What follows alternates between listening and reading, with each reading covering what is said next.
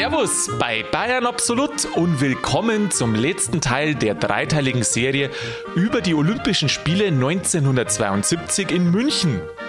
Ja, in der letzten Folge haben wir uns angeschaut, was die Stadt alles bauen hat müssen. Olympiagelände und Infrastruktur. Jetzt muss das Ganze mit Leben gefüllt werden. Die Stadt und die Region ist darauf getrimmt worden, dass die Gäste, wenn sie dann da sind, sich wohlfühlen. Was dazu alles braucht hat, das habe ich mir für ihn angeschaut. Das erzähle ich Ihnen jetzt. Ich bin der Mani und wünsche Ihnen viel Spaß beim Ohren.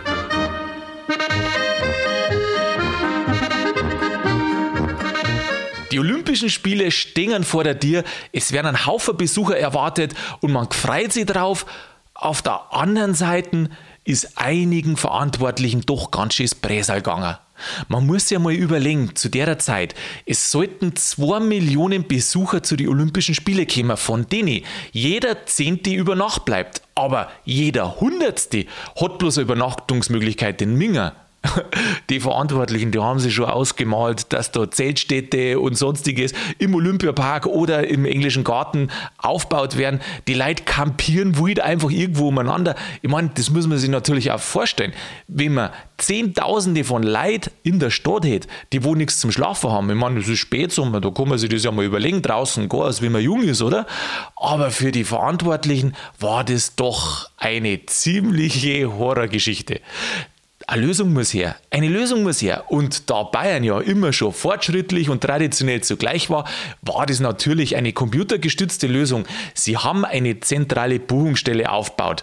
Alle Beten haben da gemeldet werden müssen. Also jeder, der wo gerade irgendwo eins gehabt hat, was er gewerblich anboten hat.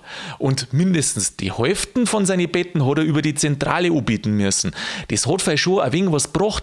Genauso wie, dass die ausländischen Besucher quasi verpflichtet worden sind. Die haben bloß ein Ticket gekriegt, grundsätzlich, es hat immer Ausnahmen gegeben, aber die haben bloß grundsätzlich ein Ticket gekriegt, wenn auch gleichzeitig die Zimmerbuchung mit dabei war.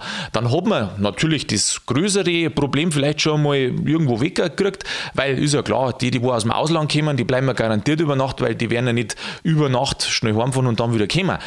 Und dann hat man zusätzlich versucht, jeden, der wo irgendwie ein Zimmer anbieten hat können, zu motivieren, dass er das tut. Die wird Dritte, beispielsweise das irgendwo ausbauen, wo vielleicht nur ein Kammerl oder irgendwo was ist, oder aber auch Privatleit, dass die ihre Zimmer anbieten.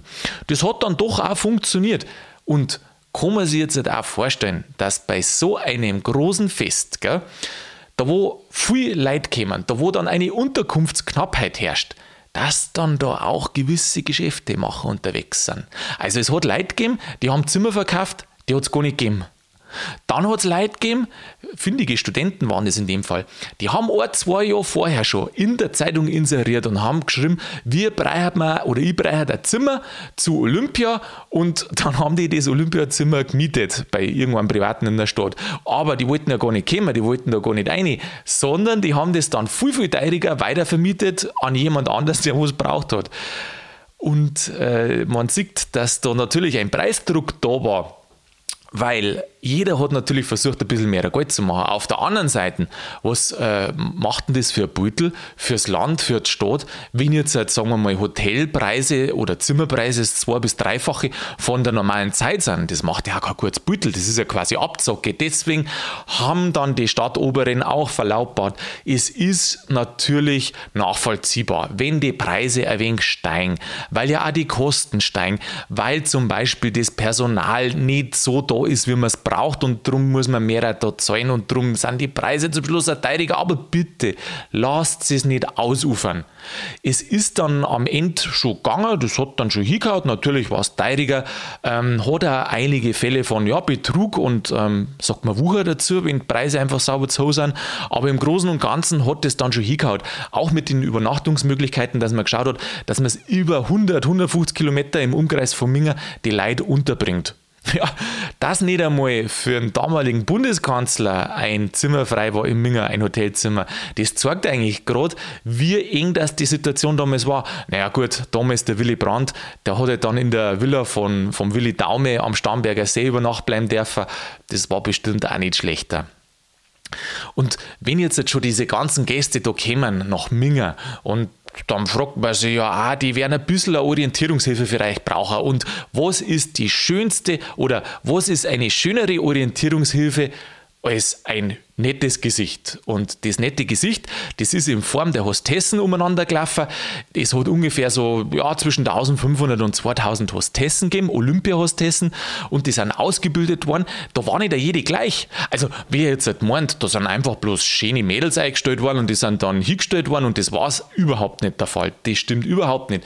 Die haben alle Fremdsprachen kennen, die haben in, ja, aufs Benehmen ist Acht gegeben worden, weil natürlich diese Olympia-Hostessen anscheinend bei die Burschen recht beliebt waren und da ist einer schon beigebracht worden, dass sie auf sich aufpassen müssen und sie nicht in irgendwas verwickeln lassen sollen. Aber nichtsdestotrotz sind bei denen, was man so hört vom Balkon, doch Verehrer immer wieder gestanden. Bei den Hostessen, die haben ja eine Ausbildung hinter sich, gell? drei Monate. Und da hat es unterschiedliche Hostessen gegeben. Also da hat es ähm, Preisverleihungshostess gegeben, die sind da bei den olympischen Städten umeinander gefahren oder Stadien besser gesagt und haben genau das geprobt, wie diese Preisverleihung oder wie eine Rolle dann bei der Preisverleihung ist. Jeden Schritt ganz genau, dass, wenn es dann soweit ist, dass dann da alles hinhaut. Und genauso hat es auch Pressehostessen gegeben, die haben sich dann um die Journalisten kümmert. Und es hat Zuschauerhostessen gegeben, die wo dann hauptsächlich eben, wie gesagt, für die Zuschauer zuständig sind. Die haben auch alle unterschiedliche Farben gehabt. Und in dieser Ausbildung drei Monate, das ist klar, du lernst einiges. Die haben natürlich das Olympiagelände studiert und äh, die typischen Fragen, was die Leute haben. Also im Prinzip alles, um den Leute helfen zu können um eher eine schöne Zeit zu machen. Und das hat anscheinend äh, bei manchen ganz gut funktioniert. Vielleicht sagt Ihnen der Name Silvia Sommerlad was. Silvia Sommerlad, das war eine Hostess damals, die war für die Ehrengäste zuständig und ähm, heute kennt man es unter dem Namen Königin Silvia. Ja, Damals, äh, der schwedische Prinz hat die anscheinend recht gut gefunden und hat es dann mitgenommen und hat es zur Königin gemacht.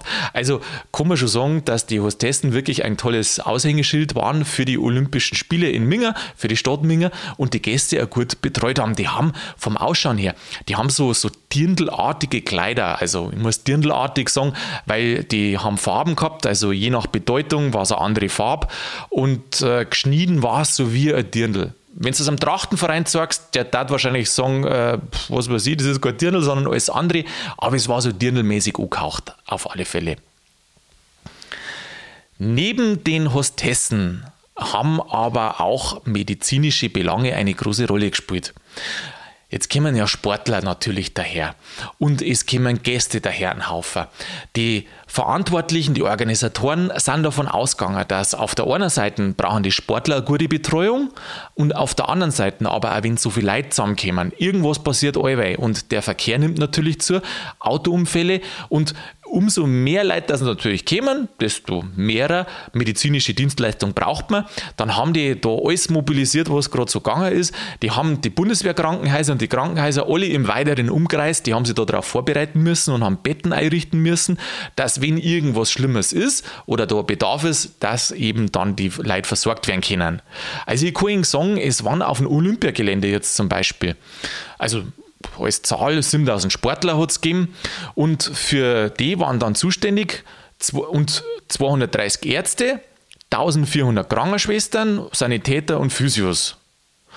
Ähm, wenn man dann rechnet, für wen das insgesamt zuständig waren, also die Zahl, was ich gerade gesagt habe, das waren ungefähr 16.000 Leute, weil nämlich 12.000 Aktive und Betreuer und 4.000 Journalisten warum dass die Journalisten so eine Betreuung brauchen. Ich weiß nicht, ob die da Sehnenentscheidung, äh, Sehenscheidenentzündung oder was, dass die da kriegen.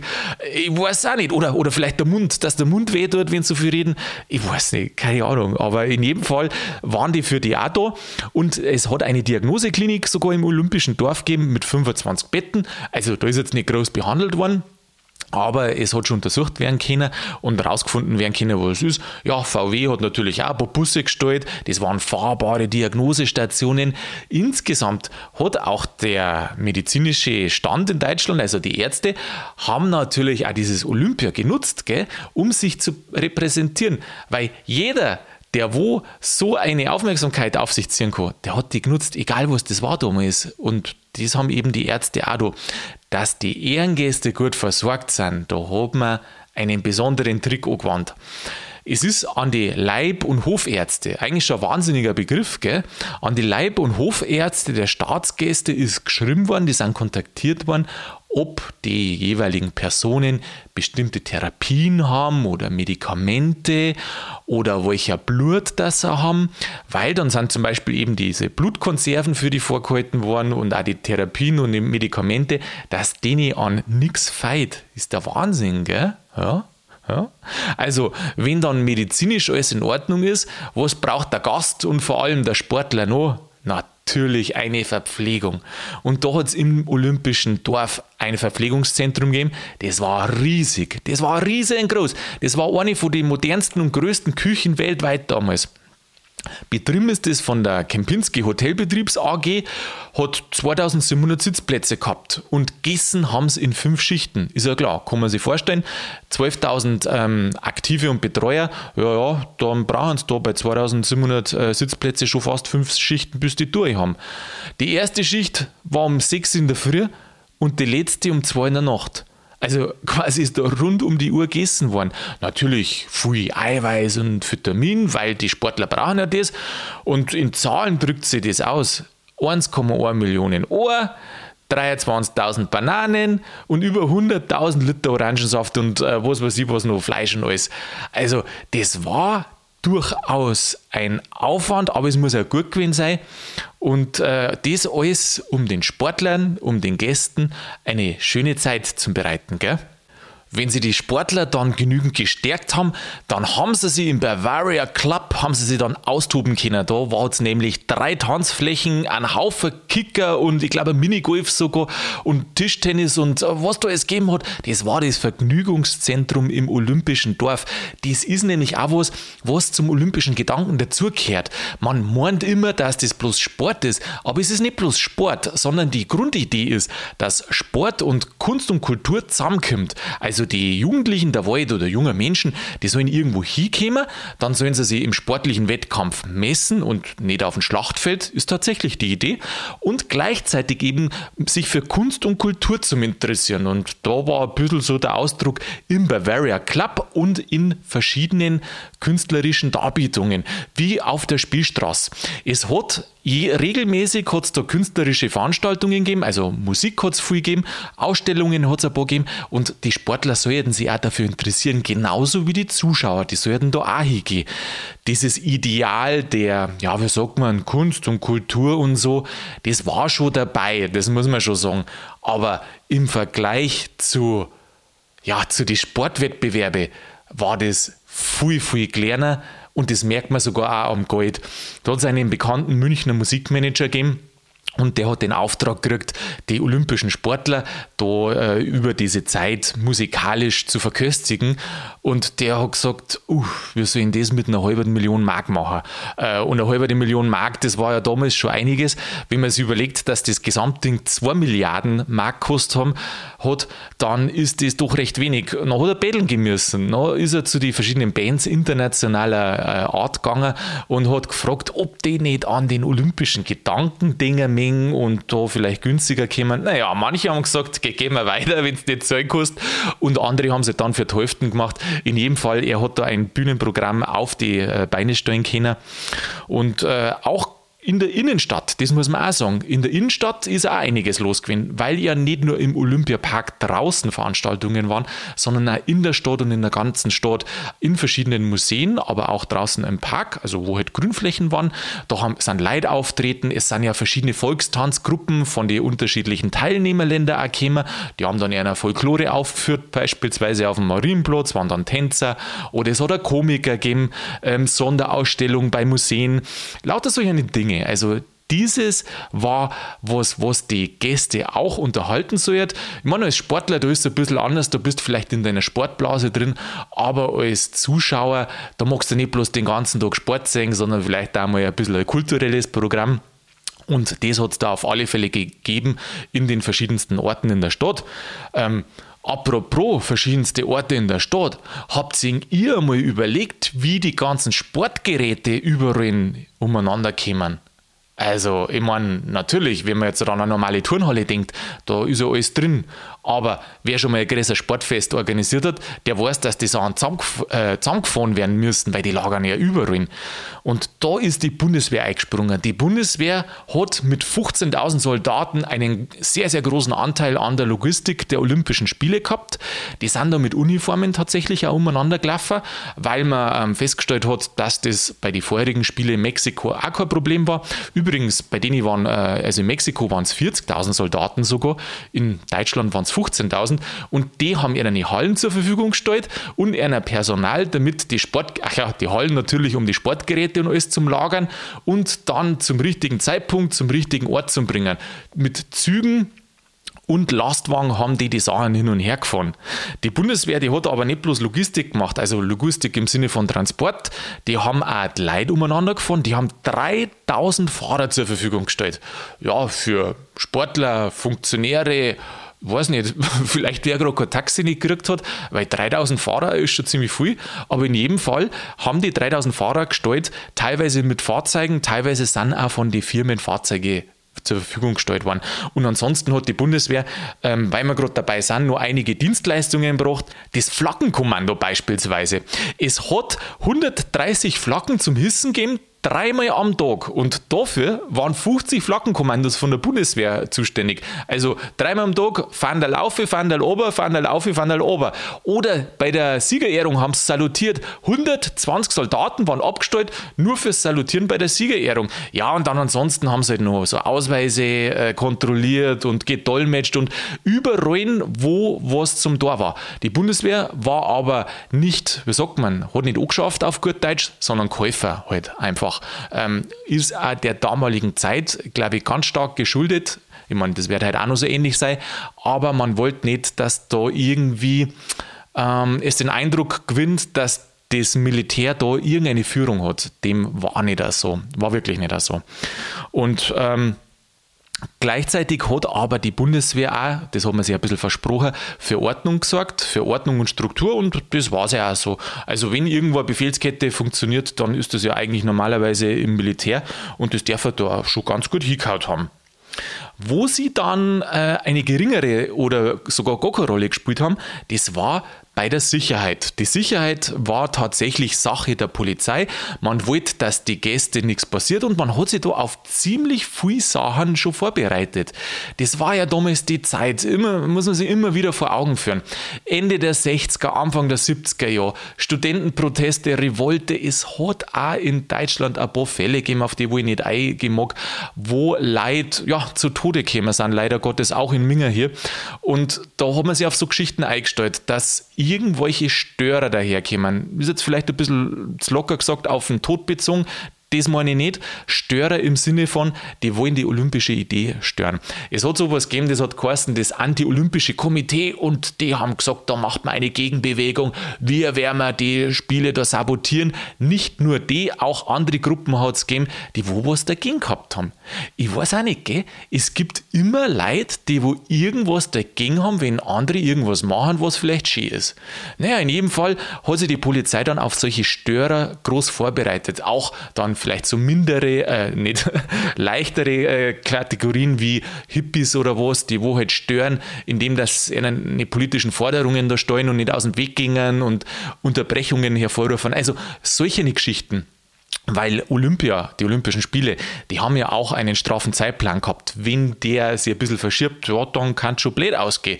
Ob man das dann noch schafft, dann wäre aus der Sommerolympiade vielleicht der Winterolympiade oder, na, so weit war es nicht gekommen. In jedem Fall waren das die Punkte, wo die Polizei sich das überlegt hat. Auch Bombenangriffe, äh, so Gewaltakte, terroristische Dinge haben sie sich auch überlegt. Ähm, die Polizei ist stark auch kritisiert worden, das glaube ich darf man an der Stelle sagen, für die Anschläge danach, dass nicht nur vorbereitet waren. Ob man das verhindern hätte können oder nicht, das, das weiß man, äh, kann man heute, glaube ich, gar nicht mehr sagen im Nachhinein, dass der Polizei ähm, die taktischen Einheiten gefeuert haben, das ist ja deswegen schon klar erkennbar, weil die danach dann eben diese eingeführt haben und Sondereinheiten geschaffen haben. Aber der Polizei grundsätzlich einen Vorwurf zu machen, dass die die Sicherheit nicht ernst genommen haben, das glaube ich, darf man wirklich überhaupt nicht machen. Es waren nämlich über 10.000 Leute im Einsatz.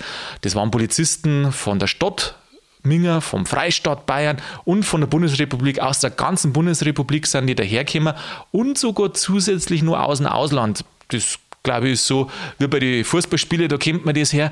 Wenn äh, ein ausländischer Krimineller reinkommt, der kennt halt die eigenen Chaoten immer besser. Gell? Und die haben sie das dann aufgeteilt, die Verantwortlichkeit der polizeilichen Zuständigkeit, nämlich das Olympiagelände für das war der ehemalige Präsident der Bundesbereitschaftspolizei in Bayern zuständig, der Heinrich Martin. Und äh, die restliche Stadt, die hat der Manfred Schreiber übernommen, das war der amtierende Polizeipräsident. Die haben sie dann da auch einen taktischen Führungsraum eingerichtet im Präsidium, wo sie sämtliche Kräfte von da aus befehligen haben können. Ein Tisch, äh, wie sagt man, nicht, äh, Tischfunkgerät ist dort gestanden, wo es dann alles quasi vom Einsatz, was draußen im Feld war, alles mitgehört haben. Und und äh, so haben die gemeint, können sie da alles steuern. Die waren gut vorbereitet. Auf dem Olympiagelände selber, da soll ja keine Polizei zum Singen sein. Weil das wollte man nicht. Man wollte ja heitere Spiele. Man wollte, dass die Leute nicht von welchen Polizeiuniformen irgendwie abgelenkt sind oder da ja, vielleicht sie unwohl fühlen. Es soll ja ein freiheitlicher Geist da durchgehen. Und der ist auch durchgeweht. Was nicht heißt, dass gar keine Polizisten drauf waren, beziehungsweise Beamte. Das waren sie nämlich schon. Es waren über 1000 äh, Polizeibeamte plus Obje Objektbewacher auch noch da. Also in die, wo ähm, die wo die Gebäude dann auch bewacht haben. Und die haben da schon ein bisschen auf Ordnung geschaut. Die haben aber keine Polizeiuniform gehabt. Die haben eine eigens geschneiderte Kleidung gehabt, die wo im Stil der Olympischen Spiele war. Und ähm, glaube, das war so ein bisschen Lavendelblau, was ich da gelesen habe. Ähm, ich habe andere Uniformen gesehen, die waren meiner Meinung nach äh, mint oder eher so grünlich, aber was weiß ich. ich will mich mit den Farben nicht streiten. In jedem Fall war das auf dem Olympiagelände so, dass die Polizisten keine Waffen dran haben, sondern nur quasi ein Funkgerät und ganz normale äh, Kleidung oder Zivilkleidung, die wo im Stile der Olympischen Spiele war. Und wenn man sich das jetzt überlegt, am Ende, die Olympischen Spiele sind jetzt da und es waren sechs Jahre Zeit, um das Ganze zu organisieren, um alles zu bauen, um alles herzurichten. Wie macht man das jetzt, dass die Stadt für die Gäste schön ist? Also man hat es die Gäste versprochen, aber auch die Mingerer hat man es versprochen unter dem Titel München wird schön. Aber es ist doch logisch, das kennt man vom Privaten auch. Es wird eine große Feier organisiert und man schafft nicht alles. Das Wichtigste schafft man, man schafft vielleicht 90 oder 95 Prozent, aber nicht alles. Und damals hat es in München doch noch einige Schandflecken gegeben. Man muss immer nur wieder in Erinnerung rufen, dass halt der Krieg einfach 27 Jahre gerade her ist. Gell?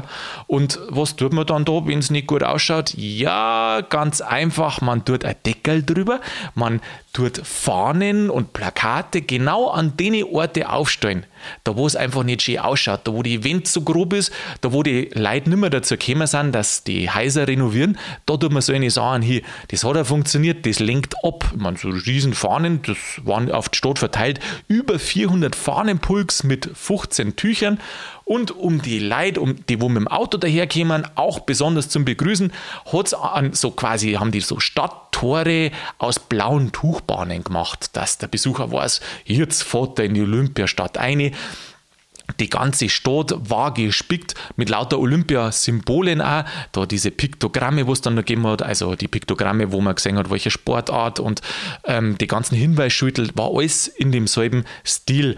Und äh, natürlich haben die auch versucht und haben es auch geschafft, die Privatleute und Geschäftsleute zu motivieren, die, die wo halt in der Innenstadt ein Haus gehabt haben oder einen Laden gehabt haben, ähm, das schöner zu machen. Es hat äh, Wettbewerbe gegeben, äh, wird es geheißen, ähm, Schaufensterwettbewerbe hat es gegeben, wer die schönste Schaufenster hat und auch die Leute sind motiviert worden, du willst nicht dein Haus da äh, machen und äh, viele haben es gemacht, sodass am Ende doch eine schöne Stadt entstanden ist, eine Oase und äh, die letzten Fleckerl, die wo nicht so schön waren, da haben wir halt einfach ein Deckel drüber da.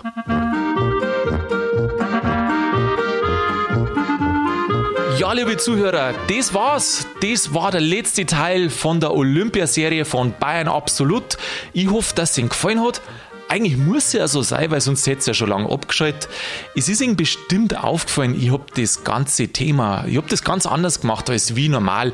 Ich habe die Wettbewerbe nicht gebracht. Letztendlich, wo wir jetzt stehen nach die drei Folgen, das ist so, dass jetzt die Olympischen Spiele anfangen können. Und ich wollte alles erzählen, was überhaupt notwendig ist. Der Weg, der sechs Jahre lang gedauert hat, bis man überhaupt zu den Olympischen Spielen kommt.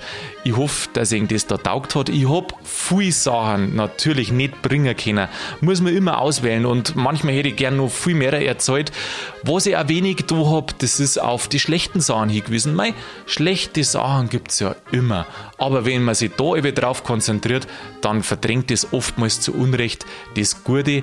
Also, Jetzt sind wir am Ende in dem Sinne, dass die Spiele beginnen können. Mir hat es gefreut, dass ihr dabei wart. Äh, ja, dann kann ich bloß sagen, am Ende Herz weiter bei einem Absolut. Und in der Zwischenzeit macht es gut und bleibt grübig.